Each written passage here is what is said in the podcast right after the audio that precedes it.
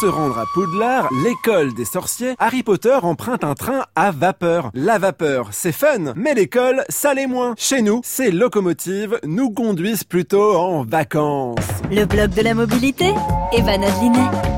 La première locomotive à vapeur est née au Royaume-Uni en 1804. Elle pouvait tracter 10 tonnes à la vitesse folle de 4 km heure. À ce rythme-là, pas sûr d'arriver à l'heure au cours de potions. En France, de nombreuses associations exploitent d'authentiques locomotives à vapeur sur d'anciennes voies ferrées. Vous trouverez toute la liste sur trainavapeur.fr. En Vendée, on peut rouler à bord d'une Hannibal, une Micheline construite en 1945 et restaurée par l'association des chemins de fer de Mortagne sur Sèvres. Je veux que ce train se transforme en licorne. Licorno Au cœur de la Bourgogne, à Bligny-sur-Ouche, vous pouvez circuler sur une partie de la ligne Épinac-Dijon, l'une des plus anciennes voies ferrées de France qui date de 1830. Là-bas, le trajet se fait en mode décapotable dans des rames appelées baladeuses qui permettent de profiter de la vue. Aïe Hermione Tu m'as mis ta baguette dans l'œil D'ailleurs, toi qui es si maline, sais-tu comment s'appelait la plus grosse locomotive à vapeur du monde Ah ah, tu sèches, hein Elle était surnommée la Big Boy, avait une puissance de 8000 chevaux et pouvait rouler jusqu'à 128 km heure. J'entends déjà les plus écolos d'entre nous crier au scandale. En effet, un train à vapeur utilise